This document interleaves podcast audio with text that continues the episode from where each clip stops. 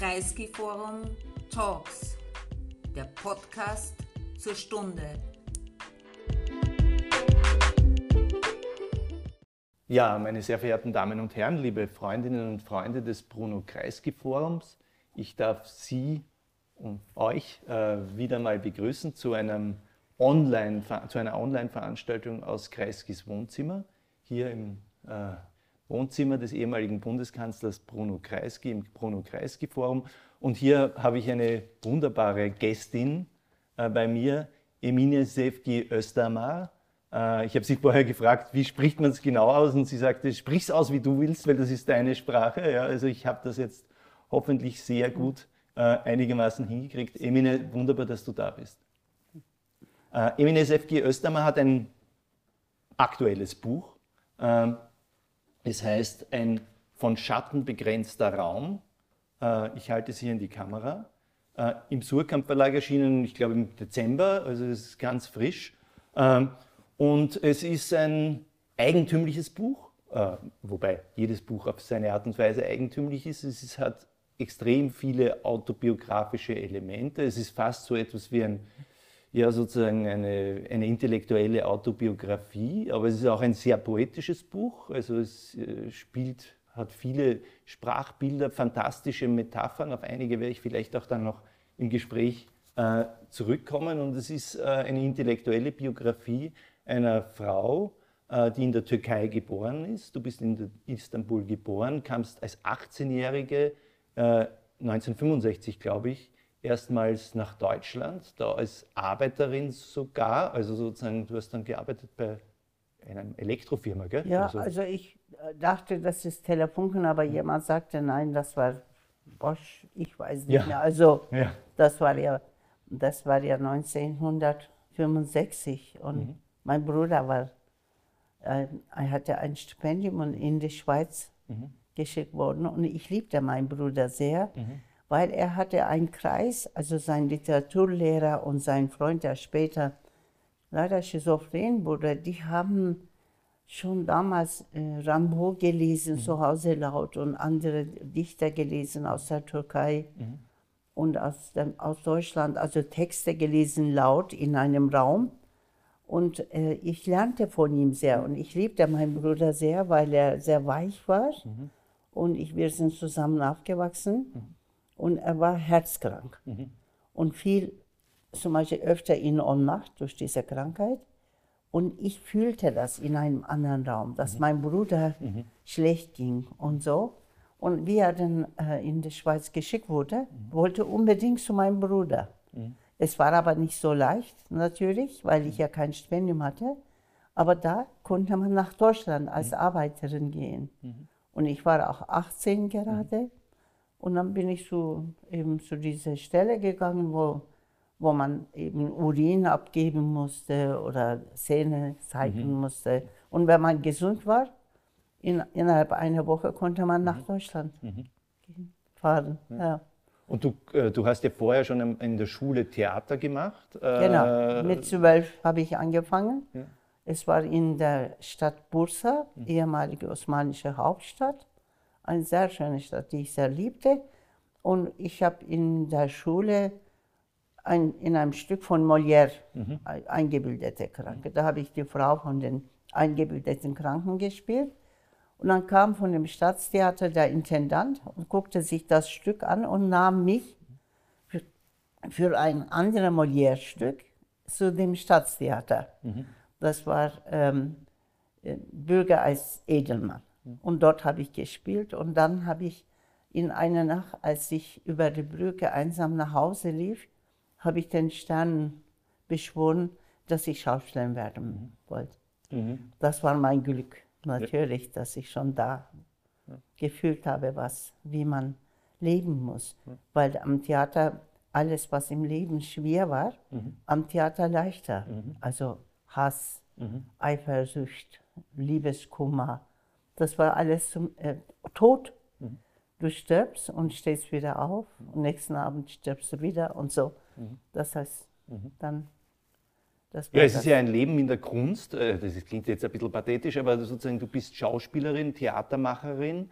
Äh, du schreibst große, äh, große Romane, Prosa, Theaterstücke auch, was ja auch, ich nehme an, das Schreiben eines, eines Buches dieser Art ist eine sehr solitäre Tätigkeit, äh, eine sehr einsame auch, aber die Arbeit am Theater ist eine kollektive Tätigkeit, das ist ja auch etwas, ähm, etwas Tolles, man macht es mit anderen gemeinsam, man lernt von anderen, was vielleicht beim Schreiben ein bisschen anders ist, nicht? Also, Natürlich, also, äh, genau. Das heißt, du hast eine sehr große, eine sehr breite Art und auch des Arbeitens und des Zusammenarbeitens mit anderen. Also damit ja. bist du ja auch verwoben in Welten mit anderen genau. Menschen. Das war sehr schön am Theater, weil das, ich merkte, dass wie ich anfing, ähm, den ersten Roman zu schreiben, dass mir der Institution fehlte, ja. was Theater war. Also zum Beispiel Kostümbildnerin unterstützt mit mhm. dem Kostüm, was sie dir anbietet, deine Figur. Mhm. Und da ist die Bühne und da sind die anderen äh, Kollegen,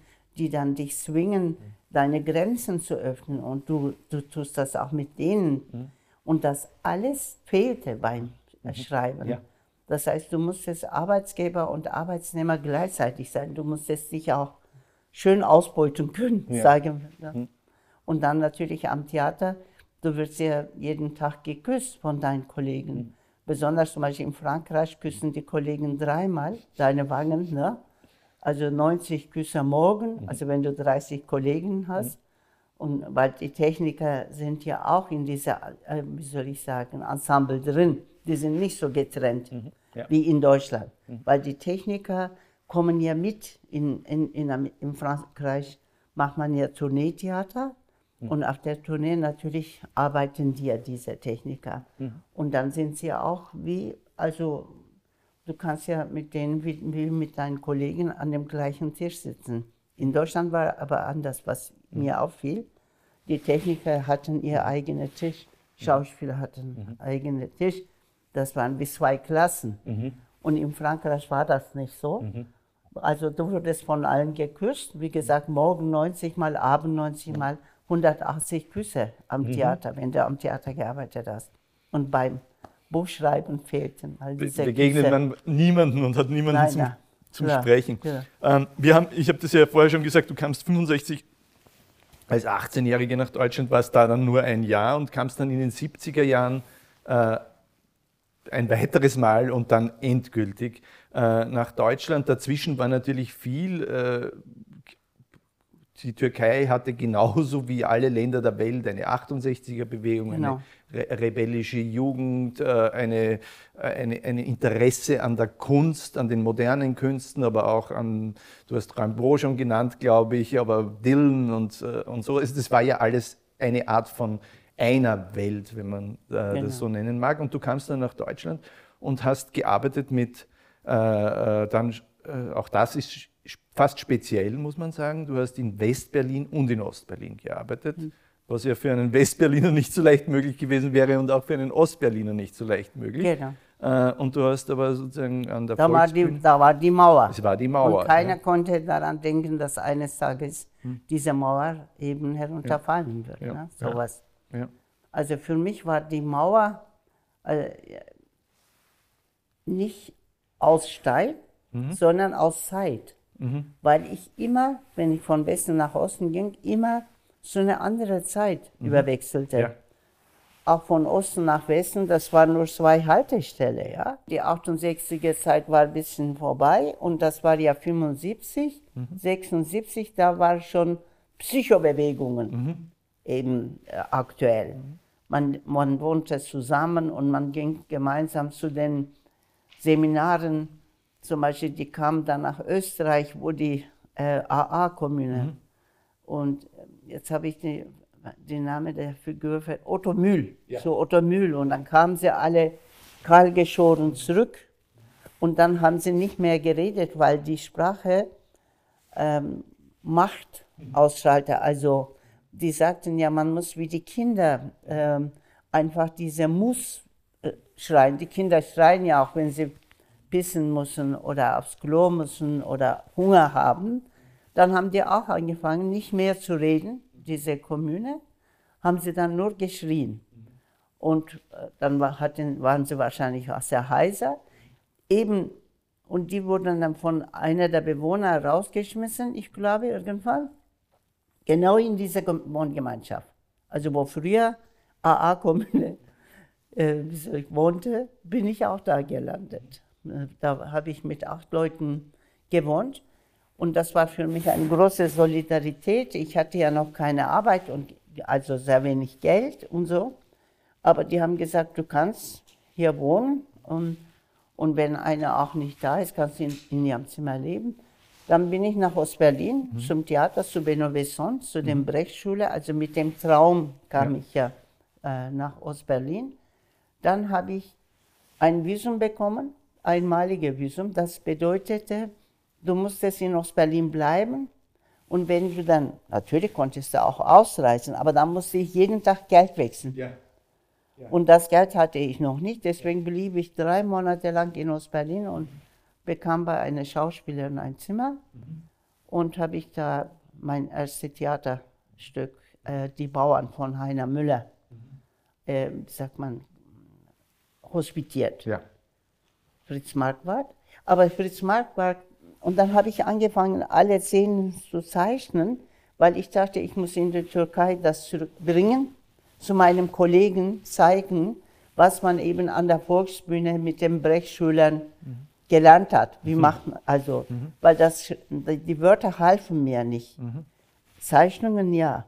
Und das wurde als Qualität gesehen. Mhm. Die haben gesagt, Mensch, Brecht hätte gerne so ein, ähm, wie sagt man, Mitarbeiter wie du. Mhm.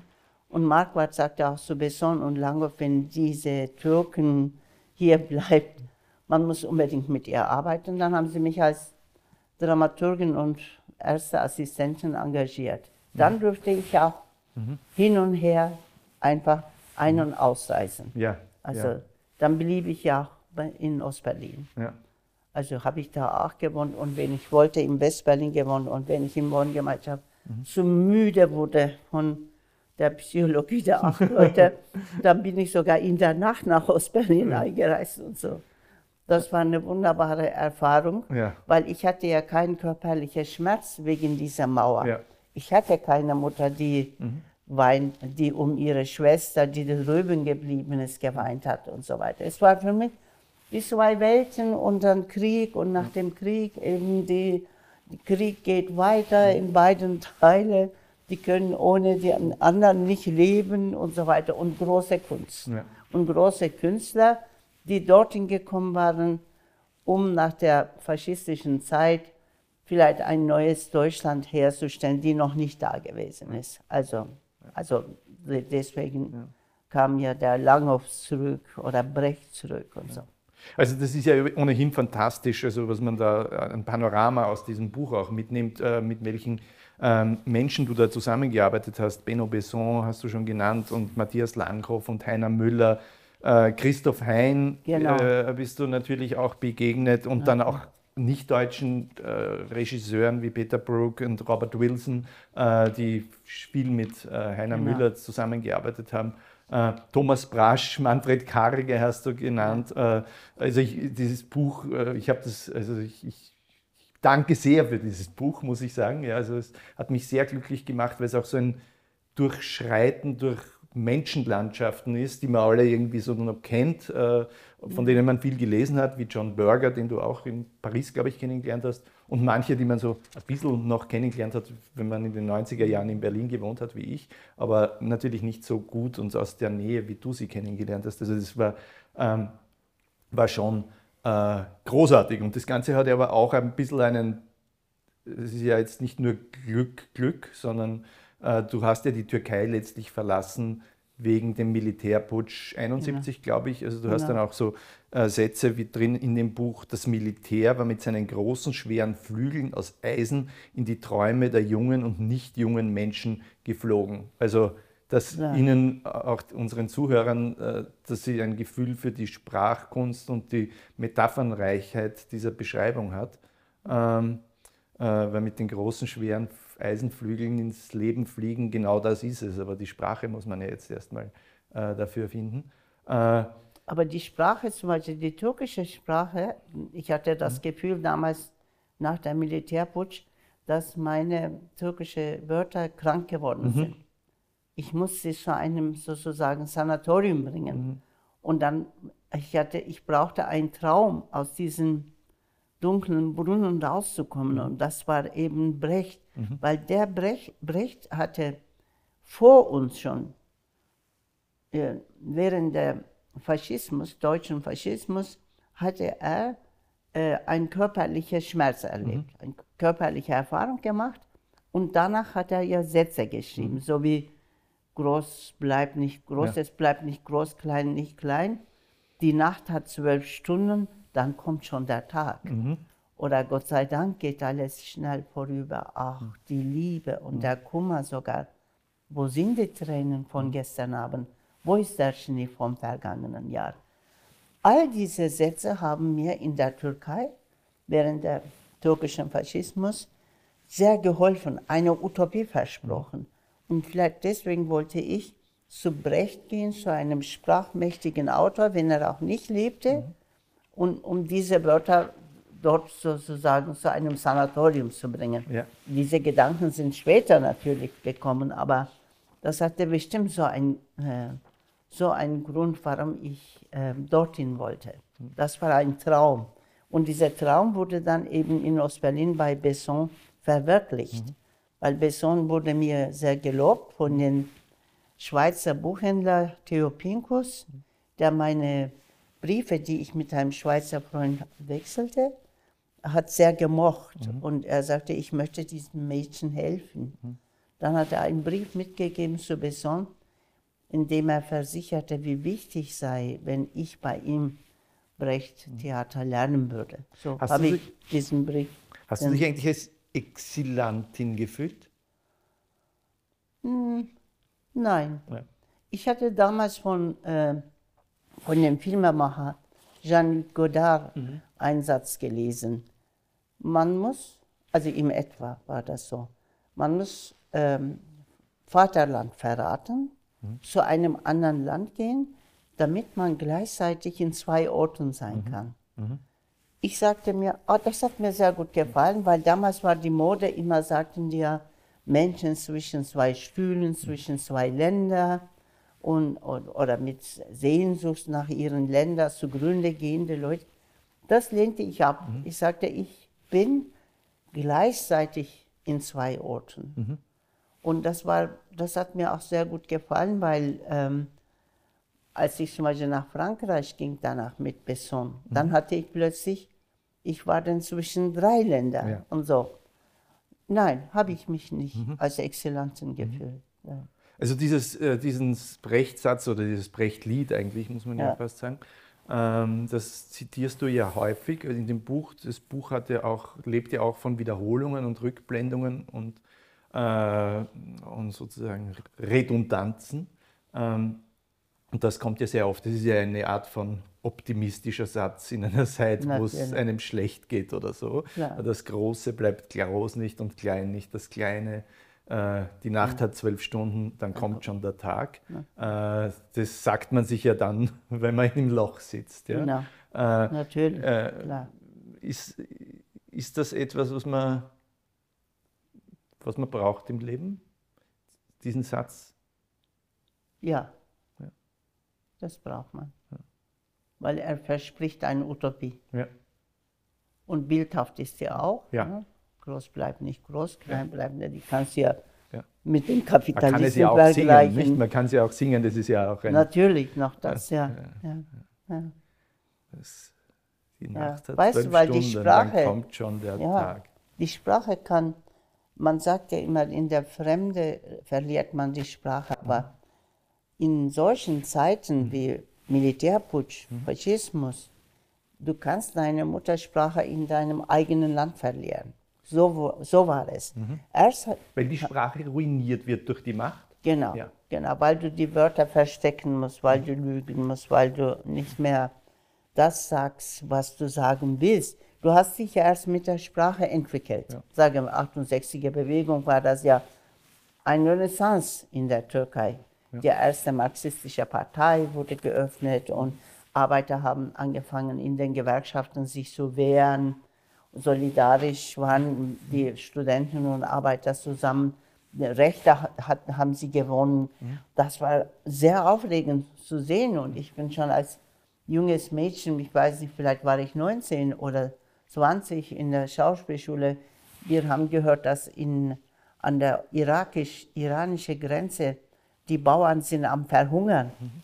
Da bin ich mit einem 19-jährigen Schüler von der Schauspielschule, haben wir uns auf den Weg gemacht, in Bussen, in den Lastwagen, Autostopp gemacht, um dorthin zu landen, um mit diesen Bauern zu reden und eben deren Kummer und Probleme in einer Zeitung in der Türkei, zu, äh, in Istanbul zu veröffentlichen. Haben wir auch gemacht. Also ja. das war eine wunderbare Zeit. Und dann natürlich haben wir sehr viel gelesen. Wir haben immer in den Kneipen uns getroffen mit allen Dichtern, zum Beispiel Yaşar Kemal. Mhm. Und ich habe alle türkischen äh, Dichter kennengelernt. Sogar einer der großen, der für uns Rambo war, e-, Ece Ayhan, mit dem habe ich in der gleichen Wohnung gewohnt. Der hat, mich, der hat mir die Name Emine geschenkt. Mhm. Wir haben in der Nacht, also ich habe gelesen, er hat Gedichte geschrieben. Er lebte sehr einfach mit seiner Mutter und mit seinem Freund. Er war homosexuell. Mhm. Und der, äh, der hat äh, mir gegeben gegen 4 Uhr. Mhm. Diesmal gefällt es dir und so. Und ich hatte dann eben Bücher gelesen, so vielleicht Sacco und Vanzetti und so, oder Mutter von Gorki. Und dann habe ich da an, so geweint, zum Beispiel, nachdem ich diese Bücher gelesen habe. Und dann gab er mir seine Gedichte und fragte mich, ob ich die liebe. Und das war eine, eine große, große Freundschaft. Und dann haben wir natürlich, um mit den anderen zu diskutieren, sehr viel gelesen. Das heißt, wir haben angefangen noch mit neuen Wörtern mhm.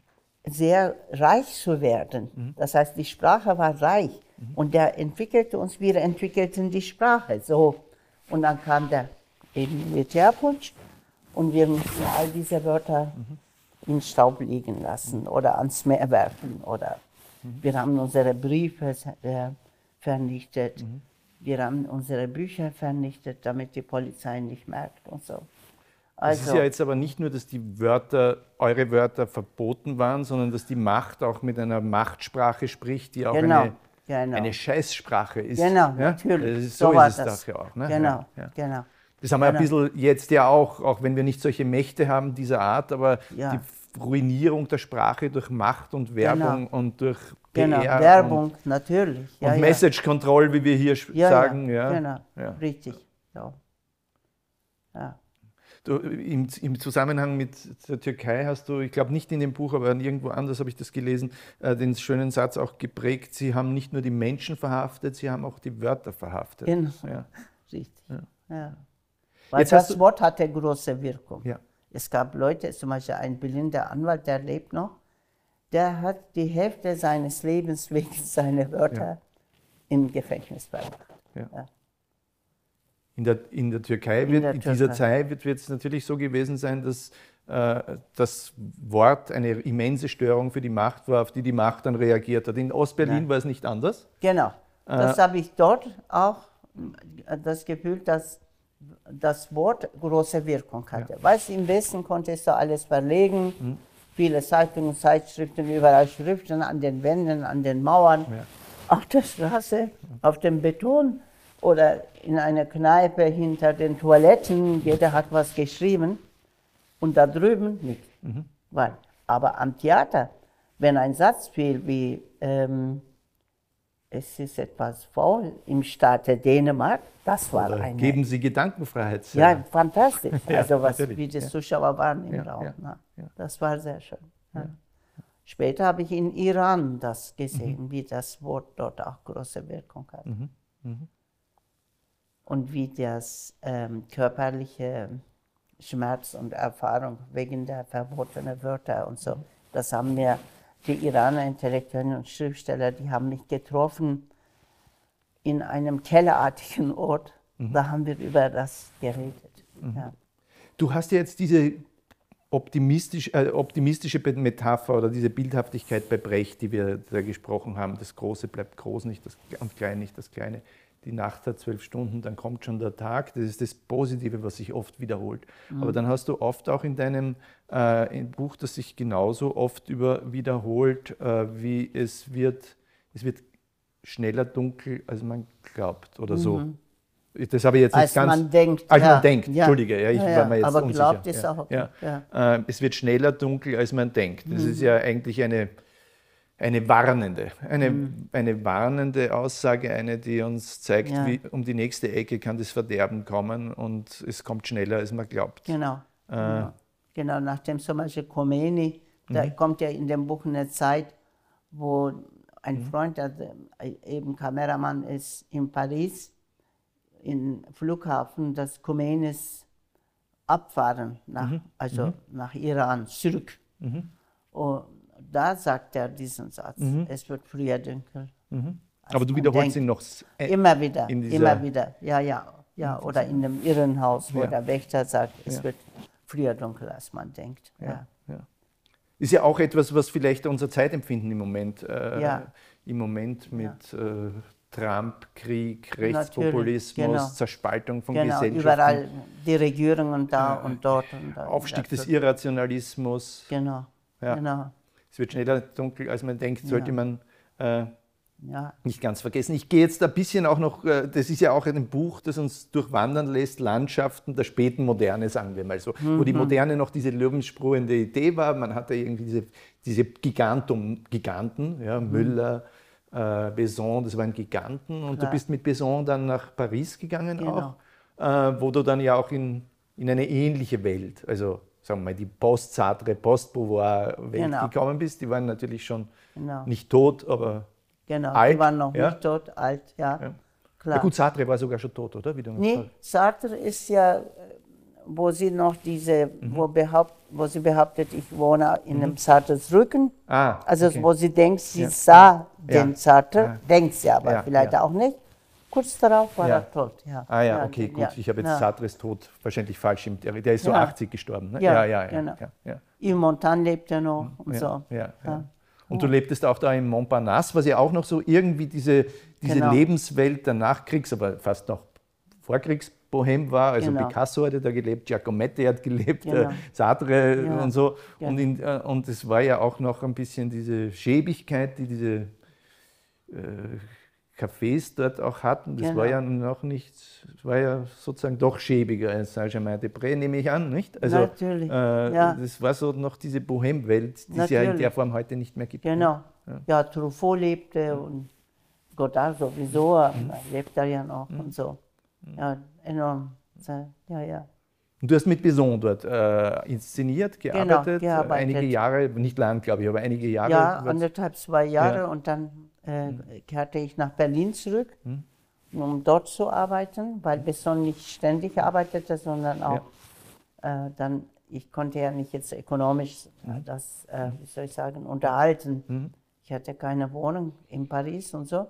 Aber dann kam ich eben zurück mit einer Sprache, Mhm. also mit französischer Sprache. Das war mit Liebe zu Edith Piaf und so, Leo Ferré. Du beschreibst das ja auch, und das wird ja. Ja. jetzt sozusagen, das ist ja jetzt natürlich fiktional in dem Sinne, also es ist ja jetzt Ja. Mhm. nicht ganz autobiografisch, aber man liest in dem Buch auch, wie du Französisch lernst, also es sind dann auch diese Passagen in Französisch. Genau. Äh, Und auch Lieder eine in- Liebeserklärung Ja. zu diesen Ja. Sängern. Es ist überhaupt eine Liebe zu der Sprache und es ist eine Liebe zu den Personen. Also Genau. eine fast, äh, eine, du schreibst dann auch immer so, ich lebe in Bes- Beson, ich lebe in, ich lebe in. Genau. Äh, Weil sie kam auf der Idee zu fragen, ja, als ihr sie erfuhr, ihre armenische Freundin wegen eines Menschen nach Kanada emigriert ist Mhm. von Paris, also erst von Istanbul nach Paris, von Paris nach Kanada. Da kam sie auf der Idee zu sagen, auch wenn man von seinem eigenen Land äh, weggeht, kommt man in keinem anderen Land mehr an, sondern nur manche besondere Menschen werden dein Land, denkt sie. Also, also deswegen, äh, sie lebt dann, sie, äh, sie wohnt in Besson, weil Besson ist ihr Land. Das ist der besondere Mensch, hinter dem sie hergegangen ist. Und dann ab dem Moment auch, wo wohnen Sie, Madame? Kommt, sagen wir die Frage. Ne? Dann sagt sie ja, ich wohne in der Adaption eines Eichhörnchen oder also Momenten, die sie berühren oder gestalten, die sie berühren oder Lächeln eines Menschen. Ich wohne in seinem Lächeln und so. Und so kann man auch leben, natürlich. Ja. Man kann in den Wörtern von Edith Piaf wohnen. Ja. Diese Zeit, die du da schilderst, in diesen Passagen der 70er und frühen 80er Jahre, über die schreibst du dann auch, die Hölle machte Pause. Ähm, also du begründest das auch und du beschreibst auch, wie die Hölle langsam zurückkommt, so Schritt für Schritt und so. Ja. Äh, ist die Hölle wieder da? Die Hölle ist wieder da. Das, was ist die Hölle? Ähm, zum Beispiel der, wie, wie, was sagt er zum Ischit? ISIS? ISIS. Also IS. IS. IS. IS. IS inszeniert zum Beispiel für mich den jüngsten Tag. Mhm. Und also da, nicht nur das natürlich. Das ist ja, mm, das ist ja, wie soll ich sagen, Faschismus und dann Pause der Hölle, in der Pause der Hölle eine Zeit und dann kommt wieder populistische Regierungen, machtwollende Einzelpersonen und, und ist es? Also, Ja. ISIS, IS, ISIS, IS, ja. okay. So wie in IS. Deutschland. Ja, ja, klar. Und überhaupt sozusagen dieses Zurückfallen in Ethnisierungen, Religiosität. Du Genau. beschreibst das sehr schön, äh, wie ihr in, in, Ja. in, als junge Leute in der Türkei gelebt habt und euch natürlich nicht mit Religion und sonst Nein, irgendwas nein, und auch nicht mit ja. Tradition Ja, oder Partikularismus beschäftigt habt, sondern mit, äh, mit Pasolini, Fellini, Antonioni, Gramsci, Godard. Ja? Äh, und, und, und auch hier war es auch nicht anders. Und dann beschreibst du so, wie plötzlich diese Fragen aufkommen, ah, du kommst aus der Türkei, ah, du bist Moslem, bist du Moslem? Äh, Eine Ja, ja. Frage, die vorher niemand Ja, ja, interessiert immer hat. nach ne? Identität. Ja, Ja, ja. so, genau. Und dich auch zwingen. Ja. Das sind ja die Grenzen, die anderen dann eben dir setzen. Dann, ja. Und zwar von allen Seiten. Ne? Das schreibst du auch Ja. gut. Also das fand mich auch sehr beeindruckend oder fast bedrückend, äh, wie dann plötzlich die Taxifahrer, die türkischen Taxifahrer fragen, bist du Moslem, bist du kein Moslem? Äh, und Genau, das ist denen Paris. wichtig. Ja, ja, Und dann ist es den anderen, ja. den Autochtonen auch wichtig. Bist du Muslim, bist du nicht Muslim? Wenn du Genau. Muslim bist, gehörst du nicht her, kommst du hier nie an, dann bist du immer was ganz was anderes. Genau. Also der Universalismus löst sich auf und wird Genau, zu einem... Universalismus löste sich auf. Und damals denkt sie, also die Protagonistin denkt, als sie ta- Taxis fuhr, das heißt in 80er Jahren der Taxifahrer redet zum Beispiel von einem wunderbaren neu eröffneten Restaurant, dass sie da essen gehen müssen. Und dann in den 90er ging schon los. Sind sie Muslim und dann über den Muslim sein, oh, so, nicht wie toll und sehr Religion das ist. Und dann fangen auch die französischen Taxifahrer auch gegen den Muslim zu reden und so. Und da denkt sie, die kommenden Kriege sind die Religionskriege. Ja. Sowas. Ja. Äh, Ein, ein weiterer Strang beschäftigt sich natürlich auch mit äh, der Rolle der türkischen, türkischstämmigen Literatin in Deutschland. Also deiner Rolle oder der Rolle der äh, Ja. Fiktiven oder realen Person. Ähm, es ist halt, kommt immer, also es beginnt schon damit, dass man dir sagt, äh, du gehst als Ophelia von hier fort und kommst als Putzfrau dort an, äh, was dann auch real stimmt. Also die ersten Rollen, die du spielen konntest, äh, waren Putzfrauenrollen. Äh, manchmal hatten sie sogar eine große Bedeutung. Und dann schreibt, es gibt eine wunderbare Stelle, wo, äh, äh, wo du eine solche Rolle spielst in Bochum und alle schauspielerischen Leistungen werden mit dem Namen genannt, nur deiner nicht. Du wirst, bist die Putzfrau und Peimann und Beil schreiben sogar einen geharnischten Brief an den Rezensenten oder an den Kritiker, äh, wie sie, was ihm eigentlich einfällt, dieser einen Person keinen Namen zu geben. Das ist Genau. doch sehr sprechend. Sind ne? alle türkische Frauen für Ja. euch Ja. Putzfrauen. Sie ist eine wunderbare Künstlerin, die kann auch so toll zeichnen Mhm. und so. Schämt ihr euch nicht und so. Ja, das Ja. ist wahr, ja. Ja. ja. Ich wusste aber, in der, in, dass in der Generation noch keine Ausländerin Penthesilea oder Ophelia spielen könnte in Deutschland. Da, die gab es noch nicht. Ich dachte vielleicht nach drei Generationen, wenn die Kinder, das sagen wir deutsche und türkische oder äh, italienische Kinder zusammen aufwachsen werden, dann wird sich das normalisieren. So wie damals auch kein Fernsehsprecher gab aus Libanon oder Türkei. Jetzt gibt es ja mehrere. Es gab nur bei Peter Brook in Frankreich. Da, der hatte seine feste Ensemble und da war so eine schöne schwarze Frau und die spielte die Königin Übel zum Beispiel. Sonst nicht. Und ich ähm, war ja Mitarbeiterin von äh, Besson oder Langhoff, aber ich wollte auch natürlich gerne spielen. Und in dem Thomas, als, er, als wir Thomas Brechts Stück Liebe Georg inszenierten, kamen manche Schauspieler im Bochumer Schauspielhaus unter Beimann ähm, mit dem Brecht-Text nicht so klar. Und ich liebte Brecht sehr. Ich hatte auch, ich war so aufgeregt, dass ich sofort Collagen machte und Brecht liebte das und sagte, wenn äh, die Regisseure nicht weiter wissen während der Inszenierung, müssen sie deine Gefühle fragen, sagte Thomas. Und dann habe ich lange aufgegangen zu dem Regisseur und gesagt, Matthias, darf ich mich als türkische Putzfrau verkleiden und einmal über die Bühne gehen? Ich möchte wissen, ob meine Kollegen äh, sich irritiert fühlen werden. Also darf ich die mal irritieren? So. Er sagte, ja, mach das. Dann bin ich hoch, habe ich mich sehr kitschig als Putzfrau verkleidet. Also Kopftuch, rosa Bluse, grüne Strümpfe, äh, blumige Kleid und schwanger dazu noch. Dann bin ich leise runter. Die waren alle auf der Bühne und ich habe angefangen, still diese Bühne zu putzen. Und dann waren die wirklich irritiert und die wollten alle mit mir reden, mit mir scherzen.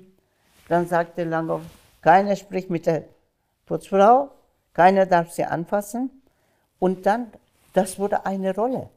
Ich musste von Anfang bis ans Ende auf der Bühne diese eben der deutschen Boden zwischen den zweiten, zwei Weltkriegen, wo Faschismus langsam kommen wird, eben die Bühne sauber machen. Und das war so schön, weil ich in einem anderen Stück auch äh, mehrere Rollen bekomme, aber auch in, äh, sechs Rollen hatte ich. Und davon eine war, dass ich mit der, Ele- wie sagt man, Staubsauger Ja. den Boden und da sagte ich, Matthias, ich habe als Putzfrau Karriere gemacht. Erst hatte ich nur Eimer und Lappen, jetzt habe ich eine eben elektrische Maschine. Dann haben meine Kollegen so aus dem Herzen gelacht, habe ich angefangen in der Nacht meinen ersten Monolog zu schreiben. Karriere einer Putzfrau. Ich bin eine Putzfrau, was soll ich denn sonst tun, wenn ich hier nicht putze? In meinem Land war ich Ophelia. Und so weiter Ja. geht das. Und den Titel, glaube ich, hat dann Heiner Müller dir geschenkt. Genau, ich, hab, ich so hatte Mhm. nur die Karriere einer Putzfrau geschrieben. Und der Heiner hat das gelesen, hat ihm sehr gefallen und sagte, darunter musst du als Untertitel sch- schreiben, Erinnerungen an Deutschland. Also Karriere einer Putzfrau, Erinnerungen an Mhm. Okay, Deutschland. ja, So. ja, Ja, ja. ja. Ja. Also das hat natürlich etwas sehr Lustiges und auch was Amüsantes Natürlich. und hat aber natürlich auch diesen ernsten Kern, diese Zuschreibung, die Ja. Türkin kann nicht Ophelia Ja. spielen, die Türkin kann nicht, die muss nicht putzen. Ja. Äh, was sich ja jetzt natürlich auch irgendwie verändert hat. Aber was du äh, schon auch beschreibst, und das klingt fast ein bisschen, ich will nicht sagen bitter, aber äh, ja, vielleicht ein bisschen bitter ist es, äh, die Figur spricht, glaube ich, in so einem Tagtraum oder so, äh, was immer du erreichen wirst in der Literatur und was, wenn du gute Sätze schreibst, werden die Leute immer sagen, ah, das ist türkische Poesie. Auch wenn es nicht türkisch ist, sondern einfach du. Ja? Äh, Also Ja, ja. selbst der die Metaphernreichtum wird dann sozusagen irgendwie gleich orientalisiert Ja, ja. oder was auch immer. Äh, Dass man am Ende, Ja. so, du bist jetzt 50 Jahre lang fast deutsche Schriftstellerin. Ja? Äh, na, bist du ja, ja. Du schreibst auf Deutsch, du hast alles erreicht, du hast den Kleistpreis, bist in der Stif Stiftung? Stiftung für deutsche Sprache, in der Deu Genau, Berliner Akademie, Akademie. äh, der Dings, äh, der Künste und trotzdem äh, wirst du als die deutsch-türkische äh, oder was auch immer, ja, also da sind ja dann auch diese Metaphern des Brückenbauers und des Übersetzers, des kulturellen Übersetzers, ist ja auch nicht schlecht, ja, also ist ja. ja. gut, dass es Leute gibt, die übersetzen können zwischen Welten, die nicht alle kennen. Ja. Aber es, man ist dann doch auch irgendwie festgezurrt, oder? Ja, also ähm, das ist viel härter als zum Beispiel ähm, am Theater Putzfrauen. Mhm. Mhm. Weil am Theater ist irgendwie auch alles Scherz und ja. Spaß und dann eben mhm. die Kostüm ist weg und dann mhm. bist du wieder jemand andere und dann hast du Liebhaber und was weiß ich. Da in dem Schriftwelt, ähm, das ist so wie, als ob die sehr aufpassen würden mhm. oder so. Aber ich versuchte immer gar nicht ernst zu nehmen. Das. Mhm, mh. Ich habe sogar, als man mich fragte mit dem ersten Buch, ja, ist das türkische Literatur, ist das deutsche Literatur, haben sie türkisch gedacht, deutsch mhm. geschrieben und so. Mhm. Dann habe ich immer einen Witz erzählt. Mhm. Also da ist ein Seiltänzer, mhm. also, oder eine Frau, die über Seil mhm. eine gefährliche Nummer macht, oder ein Mann, ist egal, also eine Person. Und zwei Leute stehen unten und schauen und eine sagt, weißt du, wie wenig Geld sie bekommt für diese gefährliche Arbeit. Und der andere sagt, wenn sie an das Geld denken würde, wird sie herunterfallen. Mhm. Mhm. Ich meinte das, also wenn ich an diese Theorien denken würde, vielleicht wird man nicht mehr schreiben. Mhm. So. Ja. Man mhm. verdrängt das. Ja. Mhm. Im Schreibprozess selbst natürlich, aber ja. in dem Moment, wo dann die Rezeption da ist, tut es dann vielleicht doch ein bisschen weh. Aber da ändert ja, sich. Nein, ich habe gedacht, wahrscheinlich die müssen so sortieren ja. und so weiter. Wobei mit diesem Buch bist du so, man hat den Eindruck, ich meine, es ist ja jetzt neu, es ist ja jetzt noch nicht so ewig auf dem Markt, aber wenn ich mir die Rezensionen anschaue, bist du jetzt irgendwie so im Pantheon der deutschen Gegenwartsliteratur mhm. endlich angekommen, ohne dass die dazu sagen müssen, Deutsch, Türkisch, Pipapo oder so. Äh, das ist doch auch dann wieder schön, dass das dann doch gelingt. Das ist dann wieder schön. Ja. Das ist wahr. Ja. ja. also bei all diesen, also, und äh, damit sind wir ja wieder am Ausgangspunkt, nämlich dem, diese Balance zwischen äh, die Nacht hat zwölf Stunden, dann kommt schon der Tag und dann gleichzeitig aber auch die, das Wissen darüber, äh, es wird schneller dunkel, als man denkt. Hm, natürlich, ja. genau. Siehst du dich eigentlich als politische Autorin? Ist, was ist, ist das politische Kunst? Oder was ist überhaupt politische Kunst? Oder ist das eine vollkommen irrelevante Frage?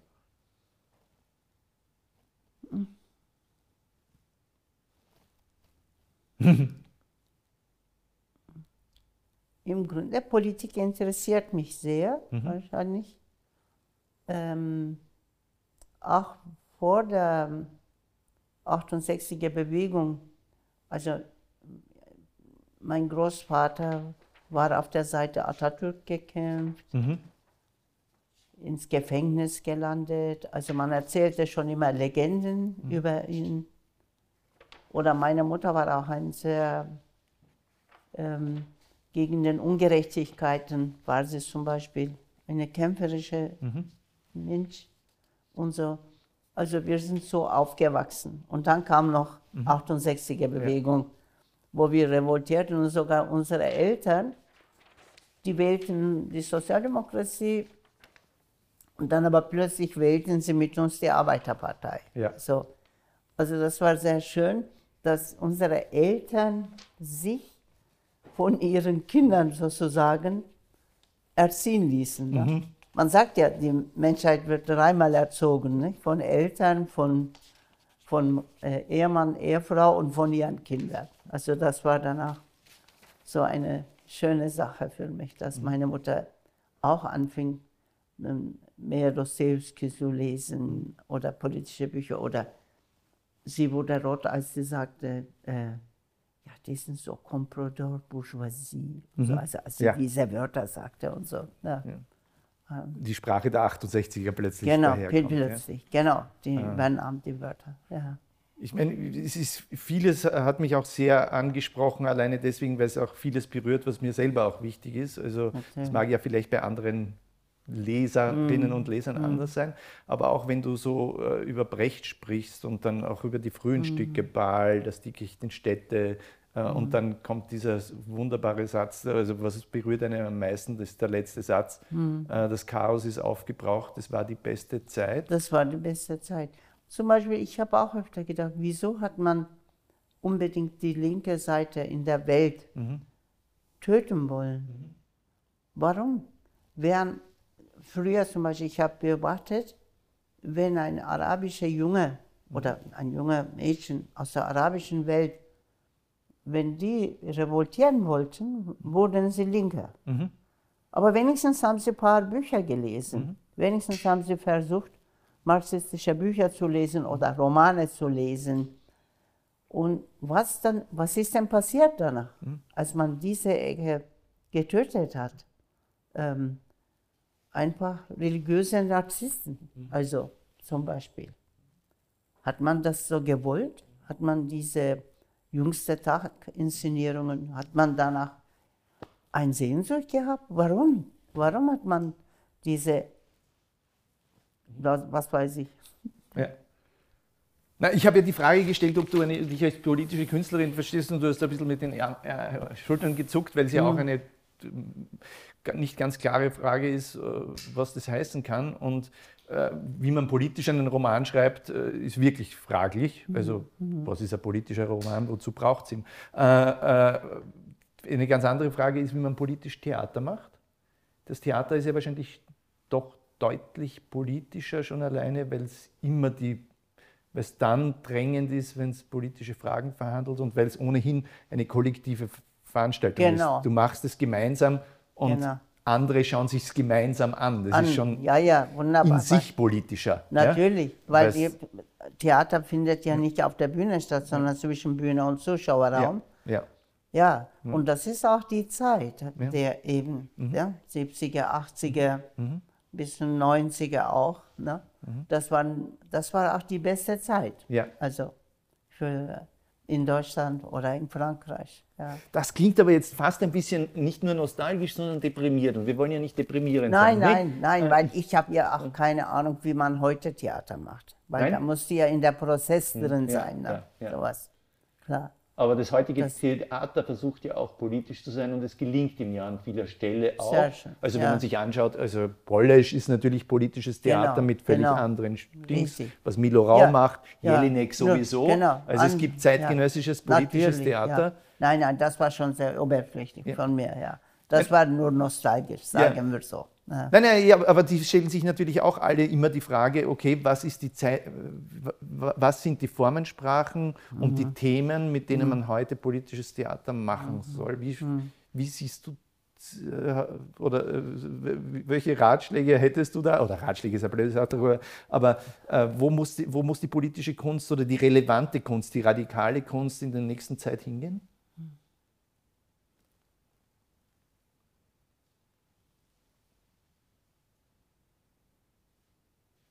Vielleicht eine große Sehnsucht haben Mhm. nach der Universalismus und Solidarität Mhm. und sich einfühlen in den einsamsten oder Menschen, die Mhm. hilflosesten Menschen einfühlen, richtig einfühlen und, und zu Hilfe gehen wollen, also Mhm. mit der Kunst. Ne? Fehlt mir noch. Ja, das ist, glaube ich, Ja. ein wichtiger Punkt. Ich meine, wie hat das Brecht gesagt, äh, die Wirklichkeit so darstellen, dass sie veränderbar Ja, erscheint genau. oder dass man sie als veränderbar begreift. Hm. Das ist eigentlich der richtigere Ausdruck. Es soll nicht so erscheinen, sondern wir sollen ja wissen, die Wirklichkeit ist veränderbar. Und es gibt ja jetzt da auch diese, äh, eine ganz andere neue Generation auch an postmigrantischen Theatern, äh, Menschen aus der Türkei, aus, äh, was ich, die in Genau, Berlin aufgewachsen sind, die von denen du schon gesprochen hast, die in der zweiten Generation dann äh, die Chancen haben, Hm. Ja, die manche haben nicht haben. Die Ja. sind ja eigentlich auch alles irgendwie, out, wie ich dies auch so gelesen habe, die- diese Menschen, die da jetzt so am Gorki-Theater und sonst wo Theater machen, Ja, das sind ja. ja. auch alles Leute, die auf deinen Schultern stehen. Ja? Weil du warst die erste große äh, Autorin ähm, mit dieser Erfahrung. Die haben ja auch ein Stück von mir gemacht, Perikese, also Feenkind, Mhm. in dem äh, Ballhaus Nauni-Straße, als sie Ja. da waren. Ja. Und der Regisseur war auch aus Israel. Mhm. So, also schön, also diese Mischung. Ne? Ja. Hat er auch sehr schön gemacht und so. Ja. Damit kommen natürlich neue Themen und neue Blicke auch. Ja, genau. das sind Menschen, die Blicke haben, die, Natürlich. die Beson und Mannhof und Genau. Heiner Müller nicht haben hätten Ja, können. natürlich, Ja, genau. ja, Das ist die neue Welt, ja, klar. Also ich danke dir herzlich für dieses Gespräch. Ich danke Ihnen, dass Sie uns zugeschaut haben. Es war wunderbar, dich hier im Kreisgeforum wieder, zu, ha wieder zu haben. Du warst schon einmal hier, habe ich Mhm. gehört, damals war ich nicht hier. Äh, ein Schatten, ein von Schatten begrenzter Raum, ein äh, autobiografisch berührter, äh, sehr fiktionaler, mit Tagträumen, ähm, auch surrealistischer Roman. Es gibt Gespräche mit Krähen äh, und so weiter, mit viel äh, Sprachwitz und Sprachkunst. Es sind, glaube ich, 760 Seiten, 762 Seiten und äh, man will nicht aufhören, was selten ist bei 762 Seiten. Also man, äh, man, es hat einen Sog, der einem nicht mehr loslässt, äh, der einem erlaubt, durch diese, durch diese Sprachkunst und durch diese Wortlandschaften durchzuwandern, aber er erlaubt einem eben auch durch diese Erinnerungslandschaft durchzuwandern, diese großen, gigantischen Figuren, äh, die, mit denen du zusammengearbeitet hast. Ähm, Besson, Müller, Peimann, ähm, prägende Figuren. Und äh, äh, auch das ist, äh, da liest sich dann wieder wie ein Geschichtsbuch. Äh, ich danke dir herzlich, dass du das Buch Ja. geschrieben hast. Danke, ich bin auch sehr glücklich, dass ich bei Bruno bin. Äh, danke, Emine, Sefki Östermar und danke Ihnen, dass Sie zugeschaut haben. Sie haben schon verstanden, dass ich dieses Buch sehr empfehlen kann. Äh, versinken Sie auch in dieses Buch und danke, dass Sie da waren. Danke dir. Danke dir auch.